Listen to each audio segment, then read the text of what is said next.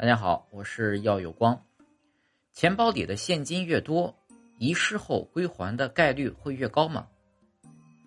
丢钱包啊，是一件很恼人的事。对于大多数中国人来说，烦恼的可能并不是丢了钱，而是补办各种证件、挂失各种卡，实在是太麻烦了。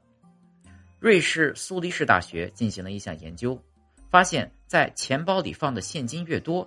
遗失后被归还的概率则越高。研究人员在全球四十个国家进行超过一万七千次的实验，故意遗失钱包，测试有多少人会把拾获的钱包归还失主。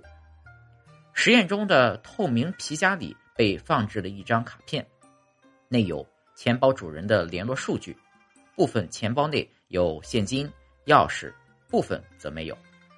结果发现。钱包里含十三美元，也就是相当于人民币八十九元的归还率高于没有现金的钱包。而在美国、英国和波兰的实验中，研究人员发现，如果钱包内有相当于九十四美元，也就是人民币六百四十六元的现金，归还率更高过只有十三美元的钱包。该研究结果刊登在《科学》期刊。瑞士苏黎世大学的研究员。马里查尔认为，若遗失的钱包里有钱，识货的人感到若不归还失主会有偷窃的感觉；但如果钱包里没有钱，他们便懒得归还。而当钱包里有钥匙，基于人类的利他心理，归还的比率会比较高。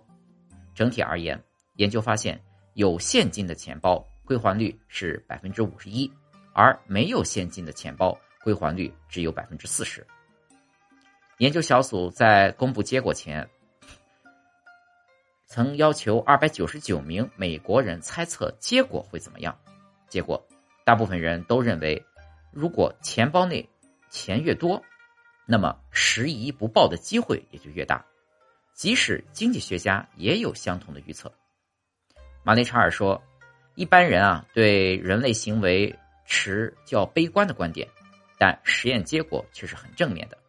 不过，他也不建议人们把太多钱放在钱包内，因为一旦有人拾遗不报，损失还是越少越好。